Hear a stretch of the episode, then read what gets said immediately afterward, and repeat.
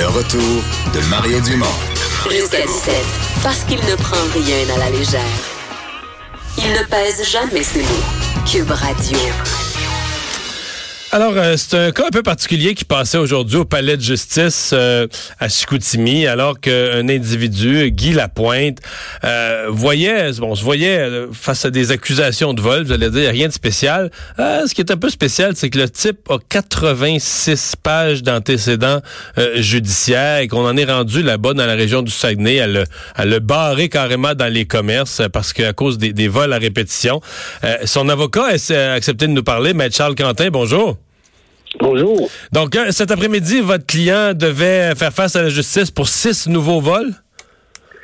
En fait, il y avait deux nouveaux dossiers par-dessus euh, cinq dossiers de, des années 2018, fin, de, fin, fin 2018, sur lesquels pèsent euh, des accusations de vol simple contre notre client. Donc, il y a une tendance à voler. Ben, écoutez, euh, c'était quelqu'un qui a quand même, vous avez dit 86 pages d'antécédents judiciaires. C'est effectivement le cas. Euh, c'est, euh, on croit par contre que notre client est une pente descendante au niveau de sa criminalité. ouais. Il est aigri par les années, mais écoutez, il euh, faut faire face à la musique. Mais, mais là, il, a fait souvent de la, il a dû faire souvent de la prison. Euh, qu'est-ce qu'on fait? Euh, est-ce que les juges, à un moment donné, se, se tannent de le voir passer et revenir? Vous êtes son avocat, vous, vous le défendez. Avez-vous l'impression des fois qu'il y, a de l'impatience du côté des juges? Il y a un peu, il y a une forme d'impatience qu'on a déjà constatée. Maintenant, monsieur, monsieur, monsieur Lapointe certaines problématiques de santé qu'on va tenter de mettre en évidence dans le cadre d'une enquête sur cautionnement. Et il y a un problème de pharmacodépendance. Donc, euh, on va se pencher vers cette, euh, cette carence, euh, cette faiblesse de monsieur pour tenter de résoudre un problème qui existe depuis plusieurs, plusieurs années. C'est plusieurs. Est-ce que c'est vrai cette rumeur là? Je voyais ça dans, les journaux régionaux que qui, est barré dans des commerces, qui est en interdiction de pénétrer dans un certain nombre de commerces?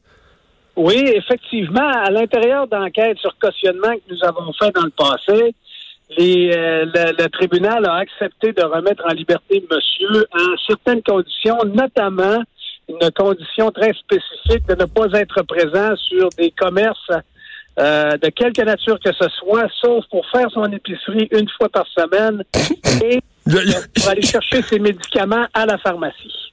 Excusez-moi.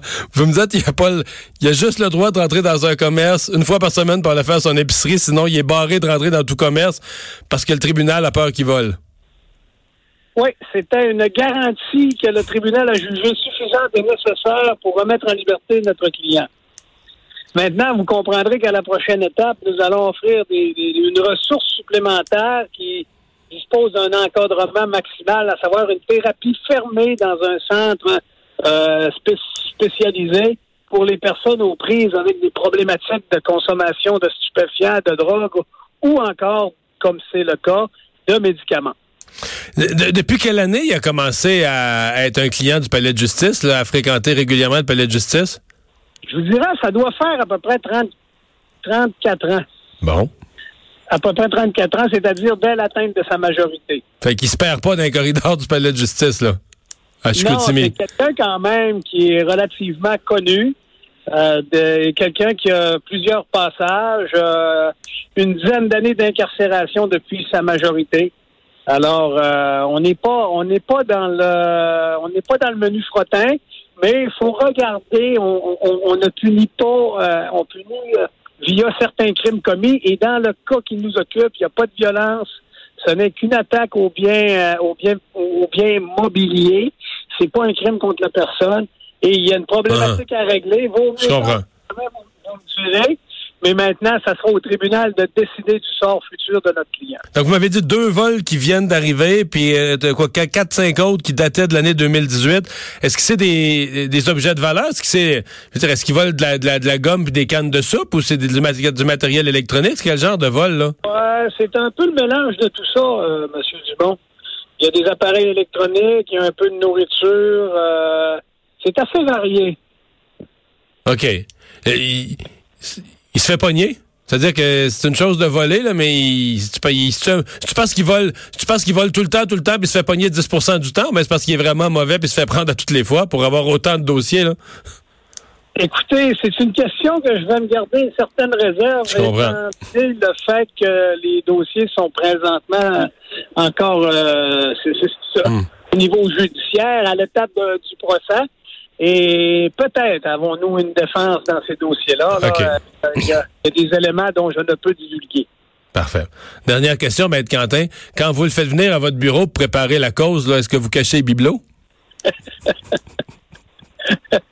C'est une question qui peut vous paraître pertinente à vous, mais moi, j'ai une entière confiance en M. Lapointe.